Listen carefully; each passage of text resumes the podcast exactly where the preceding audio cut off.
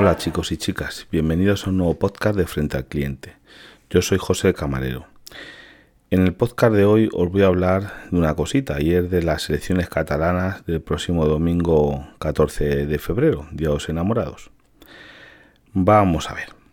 Eh, no esto es político, ¿eh? no es un podcast político, ni os voy a hablar de si tienen que ganar unos, otros, ni nada.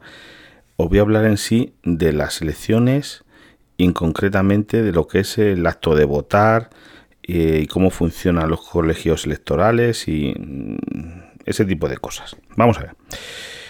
Eh, os hablo con un poquito de conocimiento de causa porque aunque no lo creáis, he estado cinco veces en una mesa electoral como siempre como vocal.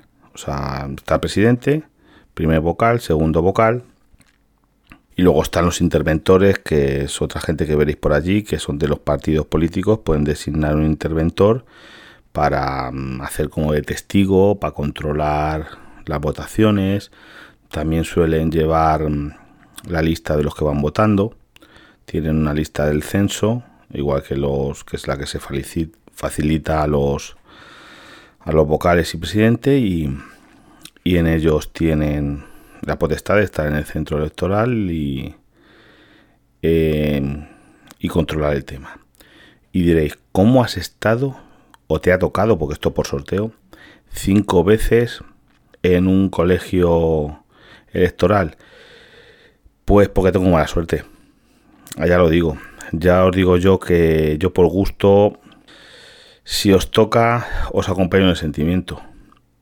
Pero voy a hablar de, eh, claro, es que este es un sorteo en el que se hace entre los mm, ciudadanos que están en ese colegio electoral.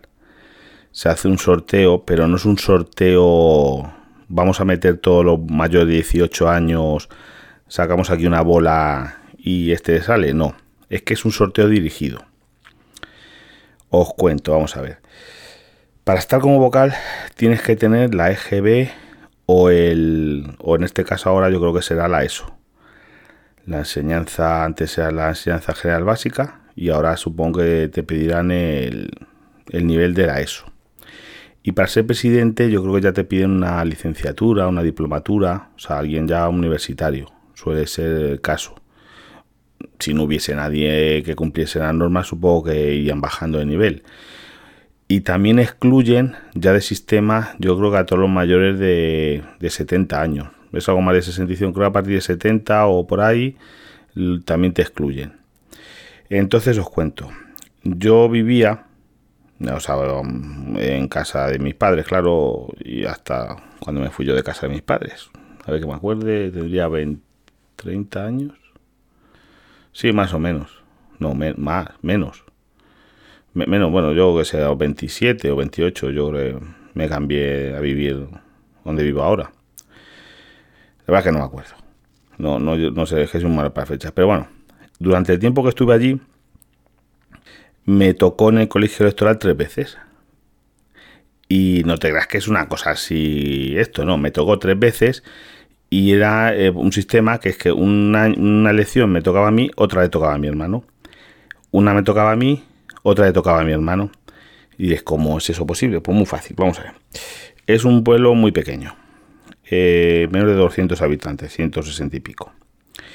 Si los de 260 y pico descartas a todos los que no saben leer ni escribir, o sea, que no constan el padrón, que sepan leer y escribir, o, o, a que sepan leer y escribir, no tengan unos estudios eh, demostrables, o sea, no tengan la EGB, pues ya te queda, ya con eso a lo mejor que dejas 30 personas. Fijaros lo que os digo, porque es un pueblo en que la mayor parte de la gente era mayor, eran jubilados, gente anciana. El colegio casi, el mm, colegio de los niños casi está a punto de, a punto de cerrarlo, tuvieron que traer familias con niños porque lo iban a cerrar porque no había seis niños, creo que son los mínimos para que se mantenga el colegio abierto, para que os hagáis una idea.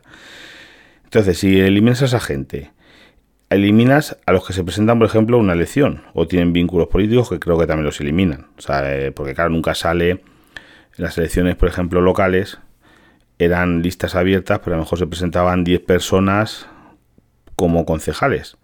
O sea, a que fueran en un partido, tú realmente tachabas tres. En, esa, en unas papeletas un poco diferentes, no iban por partido, sino que iban todos en la lista y tú tachabas tres porque no iban a hacer un papeletas eh, para todos los en la tontería, pues son lo que se llama listas abiertas porque no llegaban al mínimo para hacer por partidos, a que pertenecieran a un partido, pero no, no llegaba a ese caso. Eliminas eso, eso, vamos, te quedan como 20 personas. Al final tienes que el sorteo es entre 20. Entre 20. Uno, por ejemplo, era mi hermano, otro era yo, que cumplíamos esas circunstancias. Como cada mesa necesita nueve personas, porque son un presidente, ya te digo, alguien que tenga un título universitario, em, necesitas dos suplentes para ser presidente, necesitas dos vocales y dos suplentes para cada uno de esos vocales, necesitas nueve personas. Por lo tanto, o te tocaban una, una elección o te tocaba la siguiente. Entonces era un, vamos, era un, te tocaba siempre. Eso era una cosa loca. Hasta que me fui de allí, que una elección sí, una elección no, más o menos. Ese es el ritmo. O a lo mejor me tiraba una elección sí, dos elecciones no. Y claro, cuando hay elecciones europeas, hay elecciones municipales o nacionales, o, también, bueno, a la comunidad. Vamos, eso, era un no vivir. Y claro, digo, y mira, esta en una mesa es una cosa malísima. Te tienes que presentar a las 8 de la mañana. Ven, bueno, allí que te. Bueno, primero te, te, mandan a alguien para que te. Bueno, en el caso mandaban a, al alguacil del pueblo a darte la notificación. Te dan un librito también para que te lo estudies. Te tienes que presentar a las 8 de la mañana. Se constituye la mesa, a las 9 se empieza la votación. Rellena papeles, bueno, rellenar un montón de papeles. Aquello un rollo. Un rollo estar allí porque, ya me tienes que estar desde las 9 hasta las 8 de la tarde en el que te puedes ir a comer porque se va uno y se quedan dos por ejemplo, se va el presidente, se quedan los dos vocales. Se va un vocal, se queda presidente y otro vocal. El único que te puedes ir un tiempo prudencial, no de repente es que no está establecido, pero vamos, no te, decías, oye, pues te das media horita a comer y te que volver. Y ya está. No, y no tiene una hora fija. Mientras tanto, tu trabajo, porque cada uno tiene su trabajo en la mesa electoral. El presidente recibe, coge el carnet, se lo pasa al primer vocal, que lo busca en la lista, lo tacha, vamos, lo marca como que se está en la lista, que es correcto, y, que puede votar, tiene que comprobar que pueda votar, porque no todo el mundo puede votar en todas las elecciones. Hay personas que van y pueden a lo mejor votar en las alcalde, pero no porque son a lo mejor extranjeros, pueden votar al, alcalde, a las municipales vamos a llamar, pero no pueden votar, por ejemplo, a las autonómicas. Tienes que tener cuidado para que esa persona solo lleve ese voto y pueda introducir un voto en una en una urna, no en las dos. Porque a lo mejor ese no lo sabe y se presenta con, los dos votos y tenemos un lío. Y, y después se lo pasa al segundo vocal que se tiene que apuntar, escribir el nombre de esa persona, el orden en que ha votado y esas cositas. En, una de las cosas es que cuando se presenta la gente, si no te presentas tienes una multa. Te puedes buscar un pequeño problema porque tienes una multa, te pueden condenar a trabajos en la comunidad si no tienes una causa muy justificada y demás. También hay una salvedad que dice que si entre los nueve personas que se tienen que presentar, porque si no está el titular, no está su suplente, su segundo suplente, se tiraría de los suplentes de los otros, pero vamos a poner que ahí no se ha presentado. Bueno, se han presentado dos, necesitan otra persona se cogería, como quien dice, por la fuerza, vamos a llamar así, al primer votante que aparezca a votar esa mesa. Y queda automáticamente designado como, como sustituto. Eso si sois catalanes y vais a votar, no vayáis los primeros, hacedme caso. Porque por ley os pueden coger del cuello y decir, aquí te quedas todo el día. Ahora vas y lo cascas. Pues ya te lo digo, eso fue así. Y lo que me parece, y todo este rollo que os cuento, es porque me parece impresentable que se tengan que hacer unas elecciones. Como están las cosas, los peligros que hay. Yo creo que sí, es una cosa democrática, pero yo creo que no hay tanta necesidad. Claro, una necesidad política. Porque unos quieren, es que unos, están subiendo, otros están bajando, no sé qué, no sé cuánto, pero es necesario, oye, pues a lo mejor hay que esperar, yo qué sé, dos, tres meses, no te estoy diciendo dos, tres años, dos, tres, cuatro, cinco o seis meses, a que la situación sanitaria esté un poquito mejor y se hacen unas elecciones. Igual que mítines, que la gente podía salir de confinamiento y ir a mítines, pero alguien, vamos a ver, vosotros conocéis a alguien que haya ido a un mitin, no sé, de un partido político y haya cambiado su situación del voto por ir a un mitin. La gente va a los mítines para, si acaso, reforzarse en sus ideas. Esto es decir, no, que a mí me gusta escuchar a los que piensan como yo para que me digan qué guapo eres, qué bonito y qué razón tienes y todas esas cositas. Porque yo no creo que nadie cambie su, su voto por ir a un mitin. Para empezar, lo que estoy también seguro es que el 98-99% de los votantes a un partido ni siquiera se han leído mirad lo que os digo, no se han leído el programa político de ese partido para esas elecciones. Es que eso yo creo que, no sé, no creo que se lo lea, es que ni un 1, un 1, un 2% de los votantes, si acaso, se habrán leído el, vamos, el, programa político, que hay gente que sí, que se lo lee todos. Ahora me suena eh, Converso, que es en las últimas elecciones, hizo unos podcasts de mm, políticos diciendo, porque se había leído el, programa político de todo, de, bueno, los partidos más importantes. Digo, oye, ole, ole, ole. Yo se ha leído eso, digo, oye, chapó. Porque vamos, eso es infumable de leer. Te lee, puedes leer de uno de dos, pero vamos. O acaso a mí que me lo hagan un resumen. Que es una, vamos, lo he intentado alguna vez de algún partido político y eso intentarlo leer. Y después diré, bueno, es ahí fuiste tres veces. Esto estamos hablando durante, desde que cumplí los 18 hasta los 28 por ahí.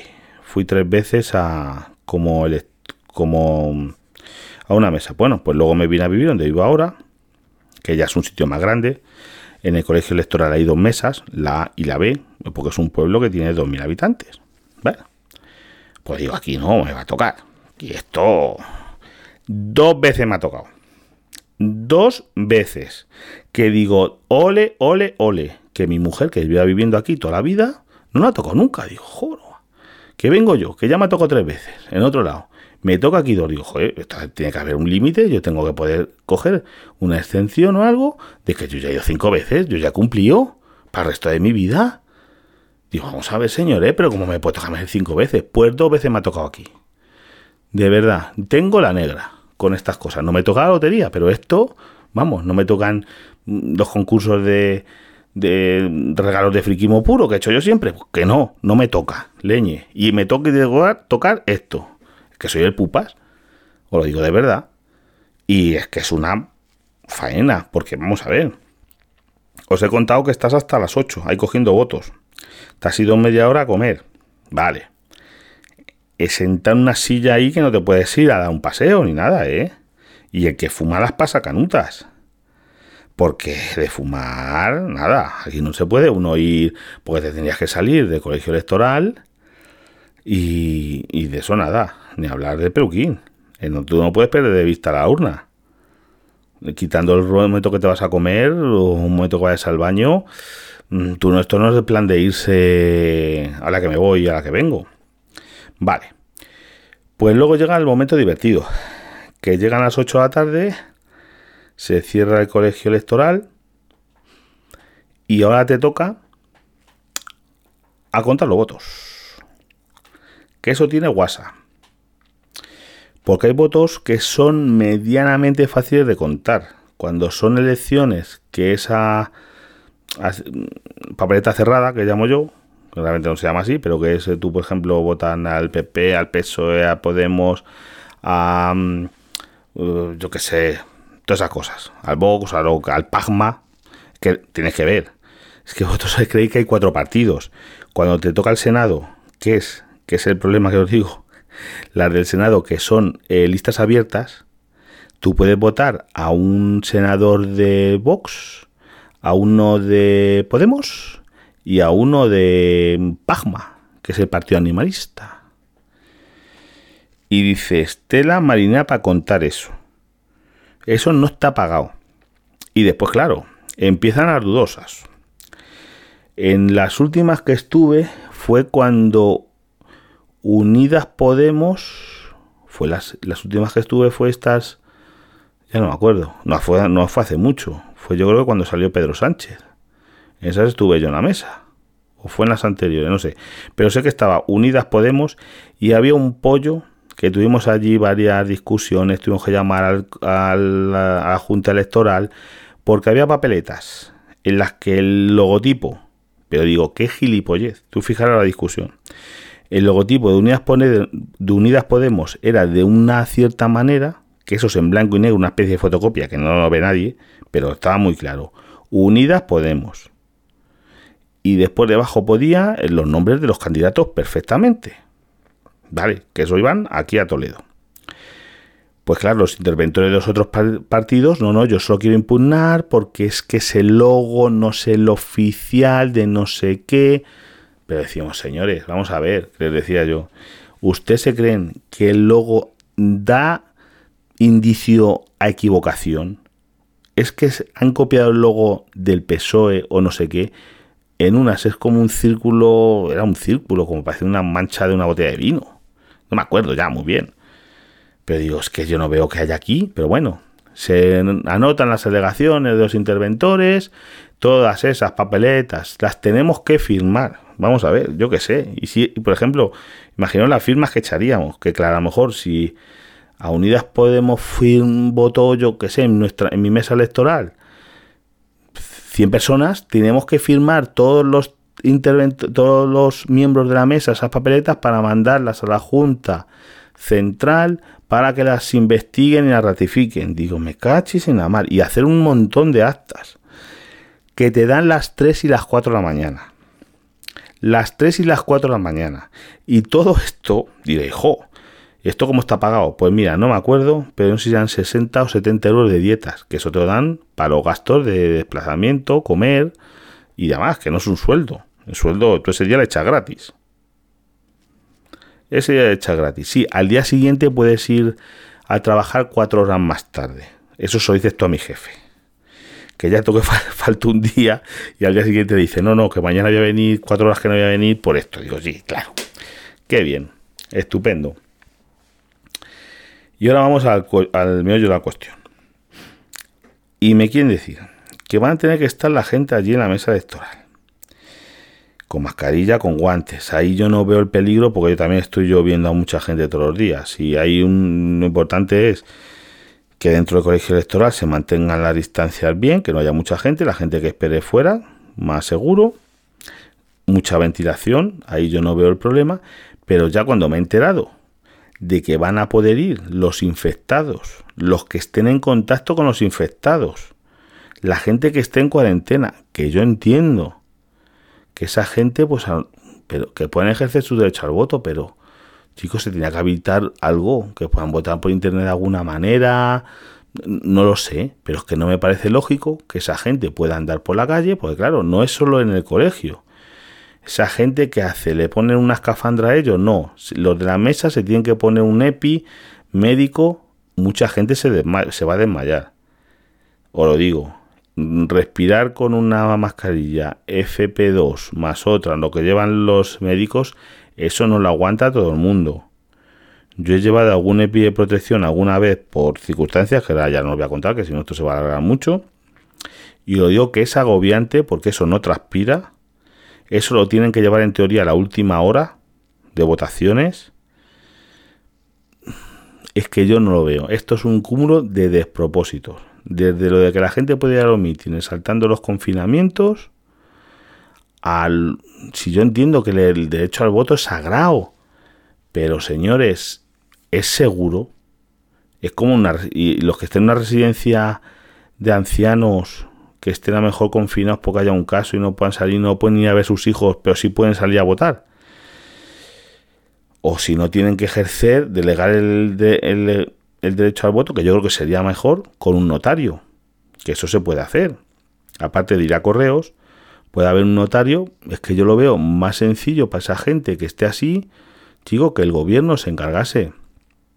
Que yo no sé si el coste de los notarios eh, lo van a asumir, no sé si lo tiene que pagar el interesado, me imagino que sí, o porque no creo que lo asuma el gobierno ni la Junta Electoral. Pero la gente que delega el voto por notario. Pero de verdad, lo veo una cosa, eso sería más lógico, pero que puedan ir, tienen que salir a la calle, moverse por aquí, si están infectados, de verdad, un despropósito. Y los que estén en la mesa electoral, desde aquí todo mi apoyo. Sois unos valientes, pero vamos, es que lo veo innecesario el que las elecciones sean ahora. Yo perdonadme, pero yo lo veo innecesario y no sé, a lo mejor mandarme vuestras opiniones. Yo, yo es que no lo veo. Te digo yo que no es ya un marrón con la cosa normal, pero oye, es necesario, hay que votar, que se tenían, yo creo que hoy en día habría otros sistemas, pero bueno, porque luego está el voto por correo, que aquí no es como en Estados Unidos, no sé qué, no sé cuántas. Aquí el voto por correo, lo digo también cómo funciona.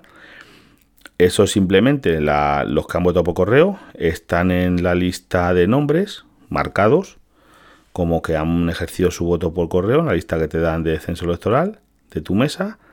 Entonces esa persona si se presentase a votar, tienes que tener mucho cuidado de negarle el voto, no puede no puede votar. En cambio, sí puede votar en esa mesa, aunque no esté en la lista, los interventores de los partidos. Los interventores, tú puedes ser interventor de, yo sé, de lo que decía el Pájama, Partido Animalista, y, y ir de interventor a otra ciudad, a otro pueblo, y tú votas en esa mesa en la que estás designado como interventor, no votas en tu circunscripción. O sea, tú puedes votar ahí como, como eso, te dan unos papeles, unas autorizaciones que se comprueban al principio, unas, credenciales, se comprueban al principio del, de la votación. Y, ya te digo, que, se, que pueden votar ahí. Pero luego los votos por correo, a las 8 más o menos, o un poco antes, se presenta el funcionario de correos, un funcionario, un cartero, vamos, con los votos. Trae los votos en unas en unos sobres, se va abriendo los votos, se comprueba que, eso va a ser otra. Ahí les digo que ahí van a tardar otro rato. Porque claro, se hace al final, después de que se terminan las votaciones. Se procede a introducir en la urna los votos por correo y eso se va a hacer uno en uno.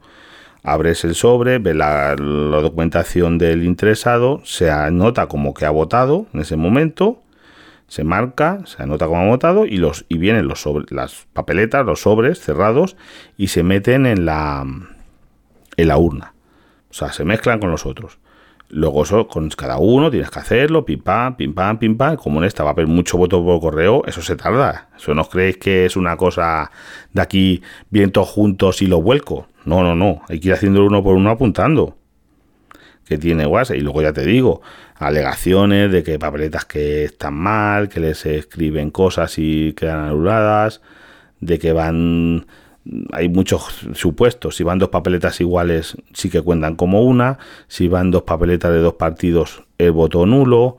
O votos en vacíos, en blanco. Todo eso hay que anotarlo. Todo eso tiene que salir perfecto. Las papeletas tienen que coincidir por las cuentas que le tienen a los de la mesa, las que salen con las que hay en con los que han votado en esa urna, en esa en, ese en esa mesa electoral, vamos.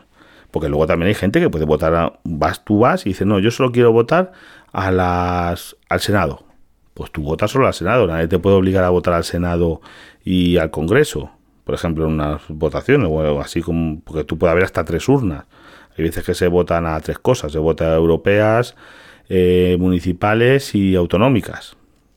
Tú puedes votar, puede haber ese caso, que haya tres urnas y vamos, ahí les quiero un recao. Le van a dar las 8 de la mañana, contando votos, problemas, que no se les desmayen con el EPI puesto algún, algún miembro de la mesa, porque van a estar una hora, hora y pico con el EPI, porque esa última hora cuando van los infectados.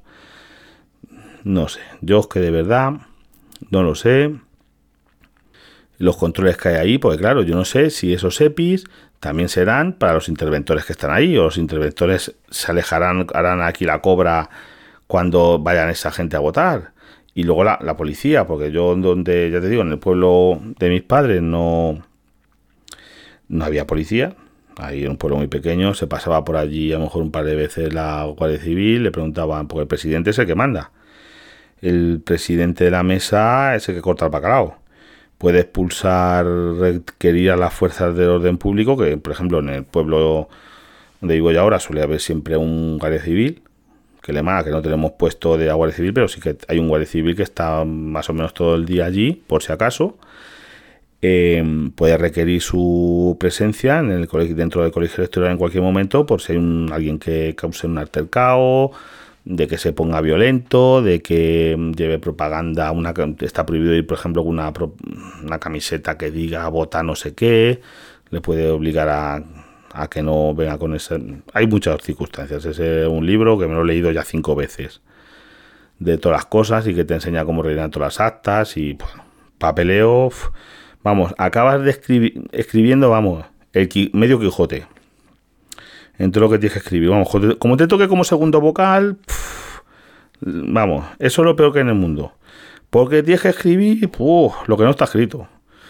Y vamos, yo con la letra que tengo de camarero, pues vamos a ver, me convalidan ya primero de medicina. Ya, porque la letra ya chunga ya la tengo. O sea, esa es chunga chunga. Una cosa loca. Pues nada, yo no lo veo, lo veo innecesario.